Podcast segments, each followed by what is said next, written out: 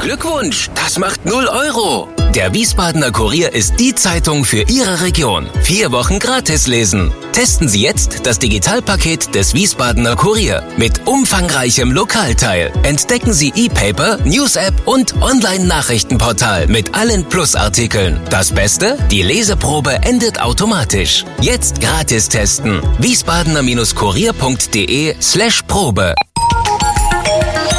Wir sind VRM. Schröder trifft. Warum machen Sie, was Sie machen? Stefan Schröder, VRM-Chefredakteur, trifft in diesem Interview-Podcast spannende Gesprächspartner, die einen besonderen Lebenslauf, etwas Besonderes geschafft oder geschaffen haben.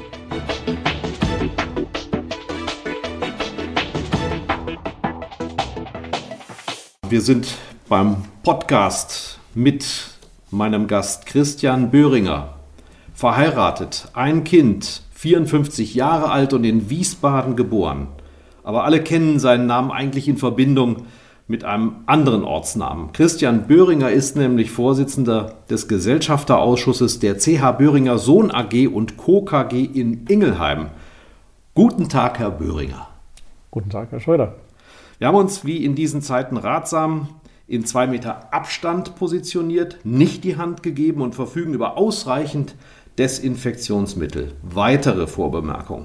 Die Mitglieder der Familie Böhringer, also die Eigentümer der Firma Böhringer, sind, haben sich darauf geeinigt, über ihr Unternehmen keine presseöffentlichen Auskünfte zu geben. Aber keine Angst, wir haben ausreichend Gesprächsstoff heute, denn Christian Böhringer ist in zahlreichen Initiativen, Stiftungen und Gremien engagiert, die sich vor allen Dingen einem Thema widmen, der Bildung. Warum ist das so, Herr Böhringer? Ja, ich äh, engagiere mich deswegen besonders bei dem Thema Bildung, weil Bildung für mich die Form ist, soziale Gerechtigkeit herstellen zu können. Ähm, das, was ich denke, was ein junger Mensch von einem System in Deutschland fördern, fordern können sollte, ist wirklich eine gute Schulausbildung, weil ihm das hinterher alles im Leben ermöglicht.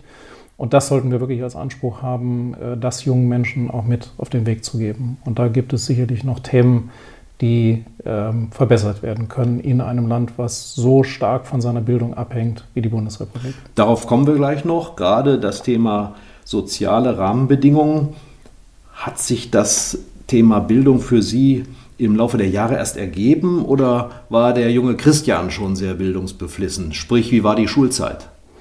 Ähm, wenn ich an meine Schulzeit zurückdenke, dann gab es da wohl am Ende der Grundschule einmal ein Thema, was meine Eltern sicherlich sehr beschäftigt hat, weil damals der Rat war, dass der junge Böhringer nicht auf ein Gymnasium gehen sollte.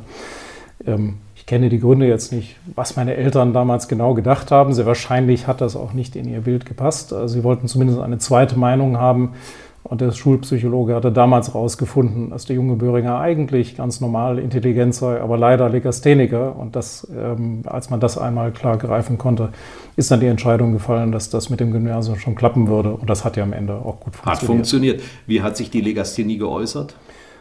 Ja, man kann äh, bestimmte Buchstaben einfach nicht äh, unterscheiden. Also meine Eltern haben mir damals noch ein Diktat gezeigt, wo, äh, entschuldigen Sie dann mein Deutsch, eben nicht Kuchen backen, sondern Kuchen kacken stand. Und ich war offensichtlich nicht in der Lage, zwischen den zwei Buchstaben richtig zu unterscheiden. Sie haben Ihr Abi, Ihr Abi in Wiesbaden gemacht? Ich habe das in der Leipzig-Schule gemacht.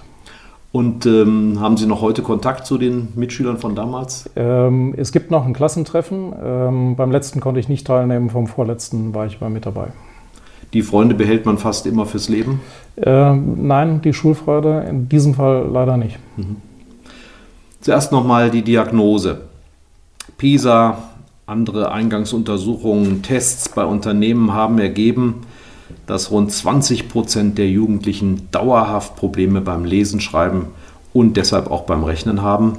Welche Auswirkungen hat das zum Beispiel auf ein Wirtschaftsunternehmen? Wir sprechen ja vom Rohstoffbildung, dem einzigen übrigens, den Deutschland eigentlich in Hülle und Fülle haben könnte.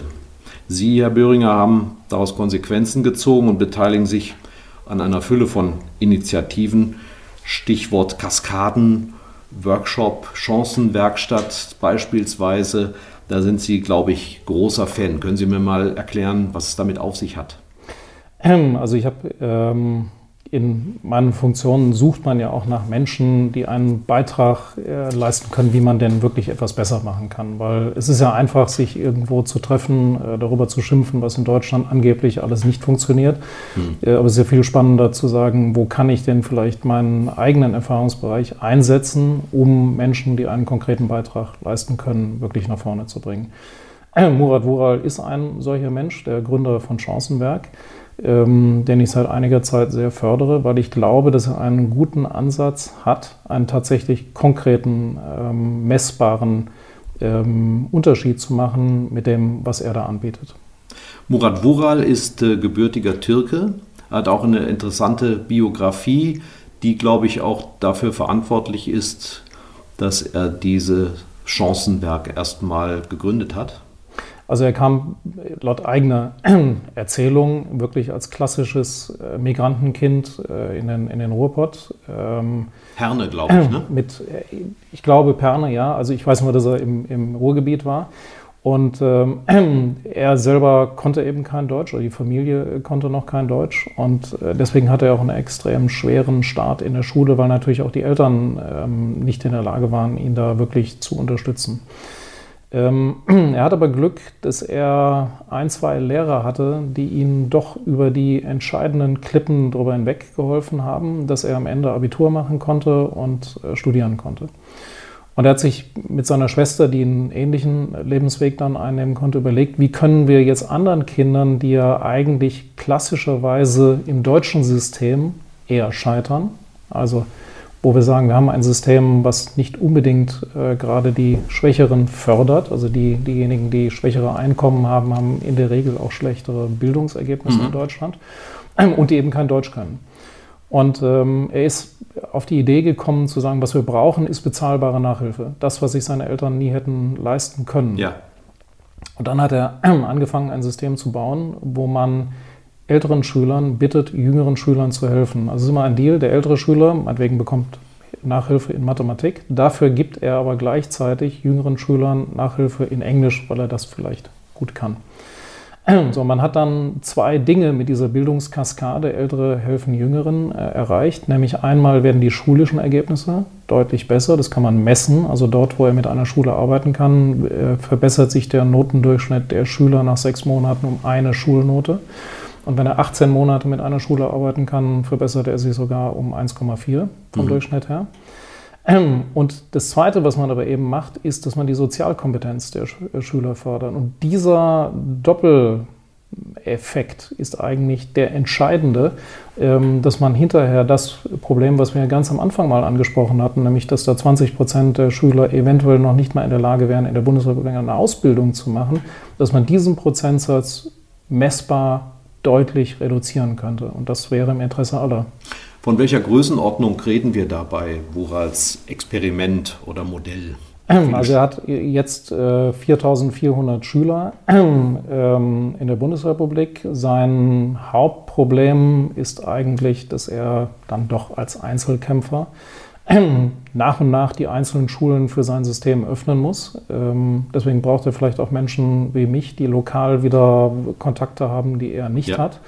Ähm, und wir haben ihn letztens auch in einem Unternehmerverband einmal vorgestellt, wo jeder in seiner Region gesagt hat, den nehme ich jetzt und den stelle ich auch mal hier ein paar lokalen Schulen vor, dass er da schneller vorankommt.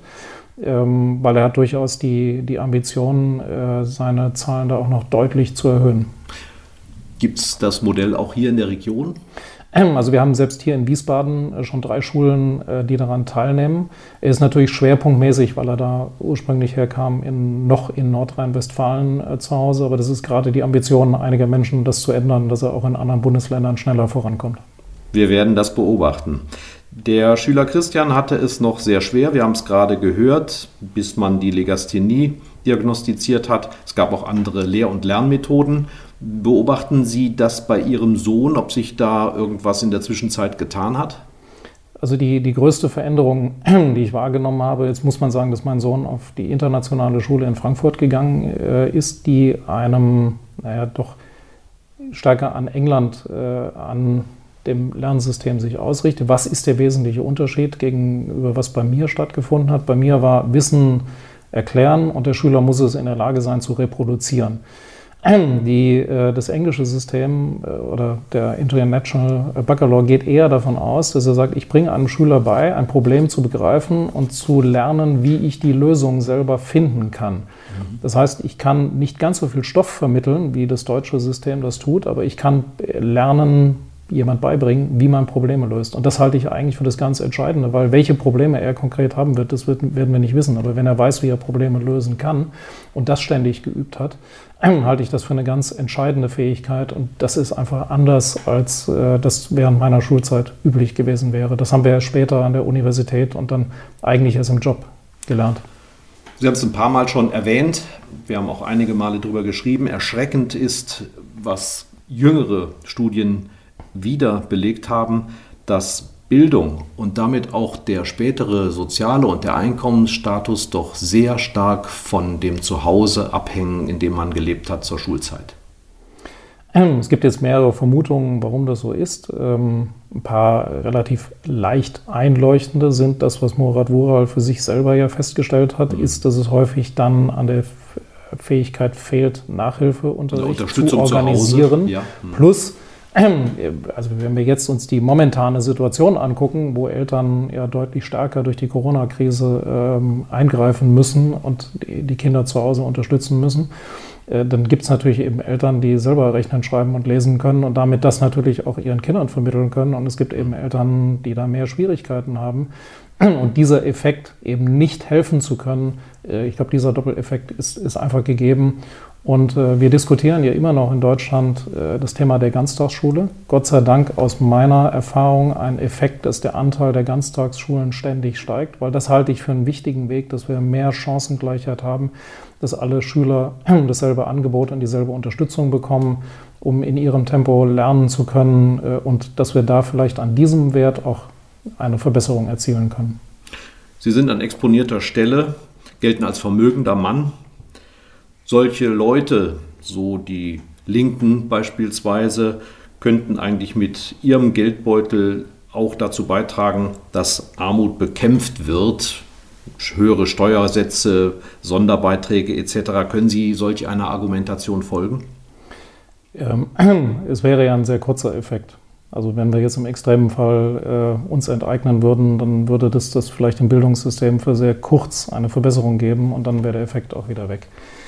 Ich glaube, das, was wir als Unternehmer beitragen können in dem System, ist zu sagen, wir als Unternehmer müssen uns ständig fragen, wir haben gegebene Mittel und wie kann ich aus diesen Mitteln das meiste herausholen? Und das ist eine Debatte, die ich auch gerne im Bildungswesen fördern möchte. Natürlich wären wir alle froh, wenn wir mehr Geld für Bildung zur Verfügung hätten. Aber wir können halt manchmal auch sehen, dass wenn wir die Mittel, die wir haben, besser einsetzen, dass wir auch damit Verbesserungen erzielen können. Und ich glaube, gerade in diesem Dialog können Unternehmer und auch das Bildungswesen voneinander lernen, äh, dass wir am Ende mit dem, was wir einfach haben, auch mehr erreichen können. Wie ist denn Ihre Feststellung auch als Unternehmer? Das heißt ja auch, diejenigen, die jetzt in den Beruf einsteigen, hätten schlechtere Vorkenntnisse. Müssen die Unternehmen in Eigeninitiative praktisch nach der Schule da auch noch nachbessern? Ja, wir sehen beide Effekte, die wir schon einmal angesprochen haben. Also es geht ja einmal darum, kann ich die Grundkenntnisse rechnen, schreiben, lesen? Und mit welchem Selbstbewusstsein bin ich denn in meiner Schulzeit ausgestattet worden? Und an beiden Aspekten fehlt es. Mhm. Wir sehen also, dass wir als Unternehmer natürlich, weil wir auch gar nicht mehr so viel Auswahl haben wie früher, deutlich nacharbeiten müssen. Es gibt Unternehmen, die zum Beispiel mit ihren Auszubildenden am Anfang Theater spielen, genau um das Thema Selbstbewusstsein zu fördern. Und ob sie es jetzt über Theater spielen oder irgendwelche anderen Aktivitäten ja. machen, spielt überhaupt keine Rolle. Ähm, mit all diesen Dingen, die Selbstbewusstsein äh, fördern, ähm, merken sie, dass sie mit dem, was sie dann haben an Auszubildenden, weiterkommen. Und ja, wir müssen noch nacharbeiten, manchmal in den Grundkenntnissen Rechnen, mhm. Schreiben, Lesen. Murat Wural mit dem Chancenwerk ist eine Initiative, die Sie unterstützen. Es gibt noch andere. Ich habe gelesen, es gibt eine Bildungschancenlotterie. Kann man da das Abi gewinnen? Schön wäre es, wenn man das könnte, aber äh, die Idee war tatsächlich eine Online-Lotterie zu gründen, ähm, mit der dann auch Bildungsprojekte gefördert werden können. Mhm. Weil Murat Wural und alle anderen, die draußen unterwegs sind, brauchen finanzielle Unterstützung. Äh, damit solche Systeme laufen können. Es sind manchmal gar nicht große zahlen, die gebraucht werden, aber die finanziellen Mittel müssen beschafft werden. Deswegen hat der Stifterverband das ist eine, eine der wichtigen Initiativen in Deutschland, wo sich Unternehmen und das Bildungswesen und äh, die Universitäten zusammenschließen, um zu sagen, insgesamt, wie können wir weiterkommen. Ist nach dem Zweiten Weltkrieg gegründet worden als Notgemeinschaft, weil eben die ganzen Systeme nicht mehr funktionieren. So, und die merken halt auch, dass sie an eine Grenze gekommen sind. Wie viel können Unternehmen heute noch spenden?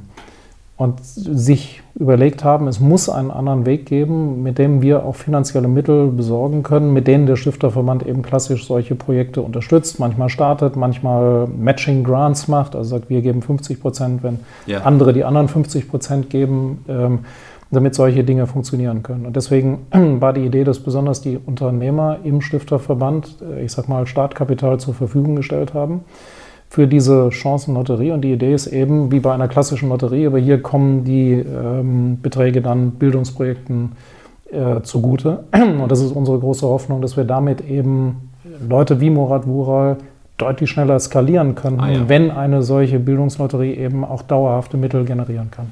Wo kaufe ich diese Lose?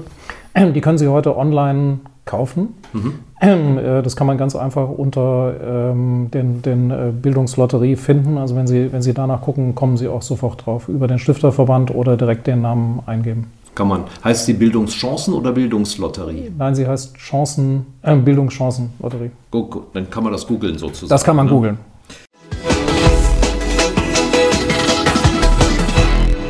Ja, meine Podcast-Stammhörer werden wissen, was jetzt kommt nämlich das Zwischenspiel.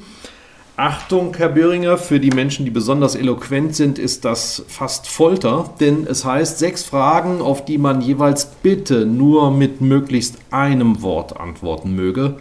Es geht los. Herr Böhringer, vor was haben Sie am meisten Angst? Dass unsere Demokratie zerbricht. Was ist Ihnen eine Sünde wert?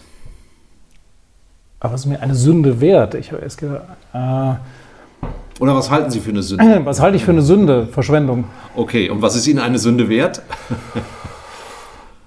Schokolade hatten wir schon mal. Schokolade hatten wir schon mal. Nee, gut, nee, das ist es nicht, aber eine gute Flasche Rotwein. Okay. Jeder Mensch ist eitel. Woran erkennt man das bei Ihnen?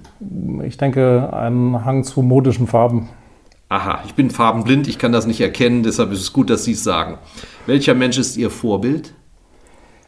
Ich habe keinen einzelnen Menschen, sondern ich glaube, es hängt immer von der konkreten Fragestellung ab. Wo kann ich den Menschen finden, der mich inspirieren kann, äh, dem Beispiel zu folgen? Mhm.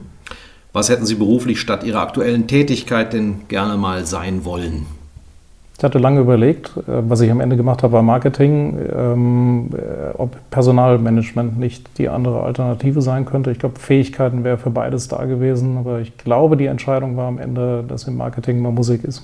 Also Lokomotivführer und solche Flusen, Flausen haben Sie Nein. nie gehabt. Ihr größter Wunsch fürs Alter? Dass ich mit meiner Frau gemeinsam die Zeit wirklich ähm, erleben darf. Mhm. Vielen Dank. Das war doch wirklich sehr kurz gefasst. Es gibt eine weitere Leidenschaft, möchte ich mal sagen, die aber auch mit Bildung zu tun hat, die Sie beschäftigt. Wir wissen, dass Sie ein großer Förderer kalligraphischer Kunst sind. Hat sich daraus auch die Faszination für das Thema Handschrift entwickelt? Ähm, also tatsächlich sind die beiden Themen äh, gemeinsam, äh, haben sich gemeinsam entwickelt. Ähm, und man, das hing einmal damit zusammen, dass genau in der Zeit, wo ich äh, in dieses Thema mit der Kunst eingestiegen bin, äh, die Debatte immer mehr auch in Deutschland schon geführt wurde, brauchen wir die Handschrift noch? Fragezeichen. Und äh, wenn man sich jetzt mit kalligraphischer Kunst auseinandersetzt, dann äh, kann man natürlich verstehen, die wäre gar nicht möglich, wenn Menschen nicht gelernt hätten zu schreiben. Weil alle, alle gestische Kunst, alle kalligraphische Kunst ähm, äh, basiert auf genau dieser Fähigkeit. Ähm, so, und dann haben wir uns als Team damals zusammengesetzt und gesagt, wollen wir diese Frage, wollen wir da nicht irgendwo einen, einen Kontrapunkt setzen, weil uns die die Gefahr zu groß war, dass wir vergessen, warum die Handschrift wichtig ist. Und es gibt daher seit einigen Jahren eine sehr erfolgreiche Initiative, nämlich den Tag der Handschrift. Was hat es damit auf sich? Ja, die Grundidee war, den Schülern, den Lehrern und auch der Öffentlichkeit bewusst zu machen, dass Handschrift wichtig ist und warum sie eigentlich wichtig ist. Deswegen war das Angebot damals an Schulen, zu sagen, in einer Doppelstunde äh, können Schüler zu einem von uns gestellten Thema äh, schriftliche, handschriftliche Beiträge liefern. Die damals 50 Besten, heute 100 Besten äh, wurden prämiert in einer Form, dass ein Buch gedruckt wurde, äh, wo diese Beiträge dann auch äh, drin zu finden waren. Und es gab eine Preisverleihung hier im Rathaus in Wiesbaden. Und äh, was wir sehen konnten, war tatsächlich, dass die Resonanz sehr groß war. Und zwar von allen Beteiligten, weil man muss, glaube ich, nur beim Abendessen irgendwo mit Eltern von Kindern das Thema Handschrift einmal anticken und ist also in einer heftigsten Debatte für eine Stunde. Das heißt, das Thema ist hochaktuell. Und äh, deswegen wurde diese Initiative auch von den Schulen äh, sehr gut unterstützt. Also wir haben am Anfang natürlich Unterstützung gehabt vom Bildungsministerium, aber schon im zweiten Jahr war die Mund-zu-Mund-Propaganda so stark, dass wir hier in Wiesbaden relativ schnell äh, einen sehr hohen Prozentsatz der Schulen zum Mitmachen bewegen konnten. Dann haben Sie es auf Hessen ausgerollt. Erstaunliche Resonanz ja, es kam damals, das, äh, dann ist aufgrund dessen, was wir hier in Wiesbaden gemacht haben, das Bildungsministerium mit Herrn Lorz auf uns aufmerksam geworden. Er hat damals die Frage gestellt, traut ihr euch Hessen zu? Da musste ich sagen, ja, das ist aber dann finanziell ein Schritt, den ich mhm. alleine nicht mehr gehen kann, auch nicht gehen möchte. Und wir haben mit Herrn Lorz vereinbart, dass er und ich gemeinsam die Hälfte auf den Tisch legen. Und wenn die Industrie in der Lage wäre, die zweite Hälfte zu stellen, dann würden wir auch Hessen angehen können. Äh, mit viel Glück ist mir das in der Kürze des ersten Jahres gelungen, ähm, dass andere Unternehmen mitgezogen haben. Und wir hatten den gleichen Effekt, dass am Anfang natürlich im ersten Jahr helfen dann auch dort die äh, lokalen äh, Bildungsdezernenten mit, dass man in die Schulen reinkommt. Aber auch hier war super Resonanz. Man wünscht sich, dass wir das weitermachen. Äh, und man hätte eigentlich gerne sogar noch mehr Schulen mit dabei. Wir müssen einfach gucken, so wahrscheinlich 10.000 ist im Moment mal die Größenordnung, äh, die, die alle Spieler an das Maximum heranführt, was wir in der Organisation bewältigen können. 10.000 Einsendungen von 10.000 Einsendungen, ja. genau. Und ich habe gehört, es gibt auch schon Interesse aus anderen Bundesländern, womöglich ähm, zu kopieren. Also natürlich kommt dann schnell die Frage, ähm, ja, geht das auch noch weiter, Bundesrepublik? Ich bräuchte aber dann wieder andere Partner, die ja. das ähnlich machen wie ich. Also es gibt schon ein, zwei Stiftungen, die vielleicht mal gesagt haben, im anderen Bundesland könnte der der Ankerinvestor sein, der dann wieder sagt, also ich lege die erste Hälfte auf den Tisch so und dann müssen dort die lokalen Unternehmen mit ja. anpacken. Ähm, das ist möglich. Äh, wir wären zumindest bereit, das den anderen Bundesländern zu erklären, wie es geht. Aber im Prinzip müsste sich eine Organisation neben uns gründen, die das andere ja. Bundesland bespielt, weil äh, sie müssen ja Pakete an die Schulen senden äh, mhm. mit der Aufgabenstellung, mit dem Papier, was, äh, mit den Aufgaben, die zurückkommen. Die müssen 10.000 Beiträge müssen gelesen, einsortiert, bewertet werden. Das ist einfach eine, eine, Größenordnung, das können wir in unserer Größenordnung gar nicht für die Bundesrepublik machen. Aber Sie könnten, wir könnten einem anderen Land erklären, wie das gehen würde. Und wenn wir den Schritt ja. machen, da gibt es Interesse. Ähm, das müssen wir jetzt einfach sehen, wie sich das in den nächsten Jahren entwickelt. So eine Art ehrenamtliches Franchise. Aber wichtig ist natürlich die Unterstützung. Sie haben es gerade erwähnt, Professor Lorz, also der Kultusminister ja. von ja. Hessen, steht dahinter. Jetzt könnte man ja sagen, das ist ein hübsches Hobby, vielleicht sogar ein Spleen von diesem Böhringer in Zeiten der Digitalisierung. Was soll das? Aber die Handschrift hat nach den Erkenntnissen, die Sie gewonnen haben, eine ganz besondere Bedeutung. Also ich möchte ganz bewusst weg von irgendwelchen Formulierungen wie es ein historisches Kulturgut, weil das klingt dann genau, naja, das brauche ich ja eigentlich morgen nicht mehr. Es gibt einmal einen ganz wichtigen Aspekt, warum wir das alles machen, weil jeder fragt am Anfang, glaubt ihr denn, dass ihr wirklich was ändern könnt? Was wir in der Befragung der Schüler äh, nach der Teilnahme an dem Wettbewerb gesehen haben oder an dem Tag der Handschrift gesehen haben, ist, dass sie sagen, ich würde eigentlich die Handschrift gerne besser können. Also wir haben ja einen hohen Prozentsatz an Schülern, die in der sechsten, siebten Klasse es nicht wirklich schaffen, flüssig mit der Hand zu schreiben, also etwa die Hälfte der Jungs und äh, ein Drittel der Mädchen. Und äh, das Feedback ist, wir würden es eigentlich gerne können, aber wir schaffen es nicht. So, das ermutigt erstmal zu sagen, wenn ich ein konkretes Angebot machen kann, dass es besser wird, ähm, dass das auch klappen kann. Das ist überhaupt, warum wir weiterkämpfen. Die Begründung, äh, warum äh, Handschrift nicht nur altes Kulturgut ist, sondern auch in der heutigen Zeit der Digitalisierung enorm wichtig ist, sind zwei Faktoren für mich die dominantesten. Man hat untersucht, insbesondere an Universitäten, äh, indem man verglichen hat, die eine Gruppe schreibt mit dem Computer mit, die andere mit der Hand. Und die Gruppe, die mit der Hand schreibt, hat das Thema, was bearbeitet wurde, besser verstanden und kann sich hinterher auch besser daran erinnern. Das können wir so wahrscheinlich selber den Zeiten, wo wir nochmal etwas Neues erfassen müssen und aufschreiben, selber erfahren, dass wir das einfach deutlich strukturierter aufschreiben, uns auf das Wesentliche konzentrieren. Damit habe ich es auch verstanden. Und wenn ich es verstanden habe, kann ich mich auch besser daran erinnern. Das heißt, es geht nicht darum, nur der Oma einen Brief schreiben zu können, der irgendwie nett aussieht, sondern es geht ganz konkret darum, bei der Berufsausbildung Vorteile zu haben, wenn ich mit der Hand schreiben kann. Und deswegen kämpfe ich für die Handschrift. Ähm, und bei aller Passion, was wir sonst in äh, den nordischen Staaten sehen an Bildung, halte ich den Schritt dafür, die Handschrift abzuschaffen, für einen großen Fehler. Hilft Ihnen die Wissenschaft eigentlich dabei? Sie haben ja gerade eine Studie erwähnt, aber meistens reicht ja eine Studie nicht. Gibt es da immer mehr Bewegung in die Richtung oder sind Sie dann ein einsamer Rufer in der Wüste? Ich glaube nicht, dass es mangelt an Studien. Also wir haben natürlich als Stiftung am Anfang wurde ich ja auch gefragt vom Stiftungsvorstand, ob das denn nun akademisch alles belegbar sei. Und also es mangelt nicht an Studien, sondern es mangelt an etwas anderem. Dass die Schulen heute sagen, ich würde es ja gerne tun, aber wie schaffe ich das im Schulalltag? Ja. So, das heißt, wir arbeiten jetzt eben auch daran, zu sagen, wo kann ich denn konkret helfen? Also woran hapert es denn, dass ein Schüler es nicht schafft, mit der gegebenen Zeit äh, die flüssige Handschrift zu erlernen? Ähm, was mich ermutigt, ist, dass es gar nicht so viele Stolpersteine sind. Also die Forschung zeigt, dass sich das auf ein paar Handgriffe reduzieren lässt, mit denen man schon deutliche Verbesserungen erzielen könnte. Und wenn wir jetzt schaffen, dass Lehrer dafür ein Bewusstsein entwickeln, wir das auch zeigen, mal in einem konkreten Fall, dass das wirklich anwenderfreundlich ist und umgesetzt werden kann, dann glaube ich, dass man eben auch tatsächlich etwas verbessern kann bei diesem Thema. Wir haben gerade im Moment, da der Podcast aufgenommen wird, noch die Abi-Prüfungen in Hessen. Was Sie gerade angedeutet haben, ich würde das gerne nochmal nachfragen.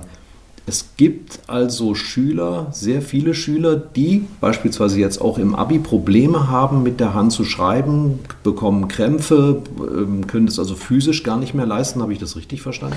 Ähm, also es gibt, ähm, ja, es gibt diesen Prozentsatz ähm, und es gibt vielleicht noch mal eine Unterscheidung. Also Bildungsziel am Ende der vierten Klasse ist die flüssige Handschrift. Mhm. Es mag jetzt viele Wege nach Rom geben, die hier in Hessen auch jede Schule selber entscheiden darf, welchen sie wählt. Das ist für mich jetzt gar nicht so kriegsentscheidend, aber ich muss das Ziel erreichen. So, das, und als die Messungen haben ja gezeigt, also da die Hälfte der Jungs und die, äh, das Drittel der Mädchen schafft das an diesem Punkt erstmal nicht. Ähm, und selbst die, die es können, sehen wir bei unserem Wettbewerb, der in der siebten Klasse stattgefunden haben, dass wenn hinterher in der weiterführenden Schule die Anforderungen steigen, dass viele Schüler wieder auf eine gedruckte Handschrift zurückfallen. Also die ist dann eher wie, als hätten sie mit dem Computer Gestanzt. die einzelnen mhm. Buchstaben nebeneinander geschrieben. Und das ist auch er, erklärbar, weil sie einfach nicht sicher genug waren. Und das ist wie beim Sport, wenn man den Salto nicht schafft, dann macht man eine einfache Übung, die man kann. Und das ja. mhm. macht man einen Purzelbaum. Und das ist hier eben genau dasselbe. Also wir sehen selbst jetzt diejenigen, die prämiert sind, dass ein hoher Anteil äh, mit, mit Druckschrift ist und eben nicht mit einer flüssigen Handschrift. Und äh, deswegen, ja, ähm, sind diese Zahlen so, und das wird auch, glaube ich, von Lehrern gar nicht debattiert. Also es ist ja nicht so, dass sie sagen, ja. ist ja alles gut, sondern das, was wir hören, ist, wir wissen aber nicht, wie wir das Ziel erreichen sollen. Und gibt es denn irgendwelche konkreten Vorschläge, dass wir das in dem Rahmen, den wir haben, schaffen können. Und das ist, glaube ich, die für mich jetzt entscheidende Frage. Wir haben über den Tag der Handschrift unser Ziel erreicht, dass das Bewusstsein geschaffen wurde, dass auch äh, das Vertrauen mit Schulen da ist, ähm, dass man da etwas tun will. Und jetzt müssen wir konkreter daran arbeiten, was kann man besser machen. Mhm, da gibt es demnächst auch Projekte, wir werden berichten. Und vor allen Dingen, ich habe gehört, Sie verstetigen Ihre Arbeit. Es gibt jetzt sogar eine Geschäftsstelle der Handschriftinitiative hier in Wiesbaden. Ja, die, die, Idee war eben gegründet mit Herrn Kröll Senior, ähm, der jetzt dann doch äh, nach langer Jahre Arbeit, Zusammenarbeit mit mehr als zehn Jahren in die wohlverdiente Rente gehen wird. Äh, ich bin froh, dass sein Sohn die Aufgabe übernommen hat. Sohn Raul. Und, äh, ja. Sohn mhm. Raul Kröll das übernommen hat. Und äh, es hatte für uns jetzt viele Vorteile, dass wir auch ein Büro in Wiesbaden haben dürfen mit ihm, weil wir natürlich hier die Nähe zum Bildungsministerium und zu allen Akteuren ist dann in Wiesbaden einfach noch leichter. Wie sieht es eigentlich mit Ihrer eigenen Handschrift aus? Kann die jemand lesen? Äh, also ich kann sie selber sehr gut lesen, ähm, meine Assistentin auch nach langem Üben, ähm, aber ich äh, habe damals schon in der Schule, äh, meine schlechteste Note war die der Handschrift, also der, der Schönschrift, wie sie ja damals noch hieß. Aber ich bin trotzdem der Meinung, dass ich die Handschrift gerne einsetze, weil ich die Vorteile sehe. Wir könnten uns jetzt, wenn es nicht verboten wäre, in diesen Zeiten die Hand geben, denn die Grundschullehrerin, die mich im zweiten Schuljahr aufnehmen nach einem, aufnahm nach einem Schulwechsel, sagte, Junge, du hast ja eine Sauklaue. Ich weiß auch nicht, ob das viel besser geworden ist. Herr Böhringer, wann und wo setzen Sie denn bewusst noch die Handschrift ein? Also es gibt einmal dann, wenn ich über ein neues Problem nachdenke, wenn ich irgendwie Struktur in Gedanken bringen will, dann tue ich mich einfach leichter ja. auf dem mhm. Schmierzettel da wirklich zu malen und eher, also wie mhm. Mindmaps da irgendwelche Zusammenhänge ja. darzustellen, Begriffe irgendwie so zu sortieren, dass ich die dass ich die höhere Ordnung habe, ehe ich dann wirklich anfange, ähm, den Text dann zu entwerfen. Und der zweite ist dann äh, der Aspekt, wenn ich wirklich versuche, einen Unterschied zu machen. Also mhm. ähm, es gibt ja dieses klassische Geschäft der Weihnachtskarten. Das ist ähm, als Unternehmer kriegt man pfundweise, also wo ich kann weder die Unterschrift lesen, noch ist ein Absender drauf. Und ich frage mich immer, also warum spenden die das Geld nicht einfach? Ja. Mhm. Ähm, sondern das ist der Moment, wo ich sage, bei mir kriegt nur derjenige eine Weihnachtskarte, dem ich wirklich konkret auch was zu sagen habe. Also neben den üblichen Floskeln, es müssen wenigstens mhm. zwei ganz persönliche Sätze für den drin sein, dann schreibe ich ihm. Und das mache ich auch ganz bewusst mit der Hand, weil äh, sich das einfach abhebt von dem, was alle anderen machen. Und normalerweise Geburtstagswünsche sind eigentlich auch die, wo ich noch den Füller in die Hand nehme und wirklich probiere, das handschriftlich zu machen. Also man darf sich geehrt fühlen, fühlen, wenn man von Christian Böhringer handschriftliche Post bekommt. Ich bedanke mich dass Sie mitgemacht haben hier bei meinem Podcast und wünsche Ihnen in diesen Zeiten ganz, ganz wichtig Gesundheit für, sich, für Sie und die ganze Familie. Ihnen natürlich auch. Ich hoffe, dass wir uns dann auch irgendwann wieder ungezwungener treffen können. Ja, das wünschen wir uns. Dankeschön. Ein Angebot der VRM.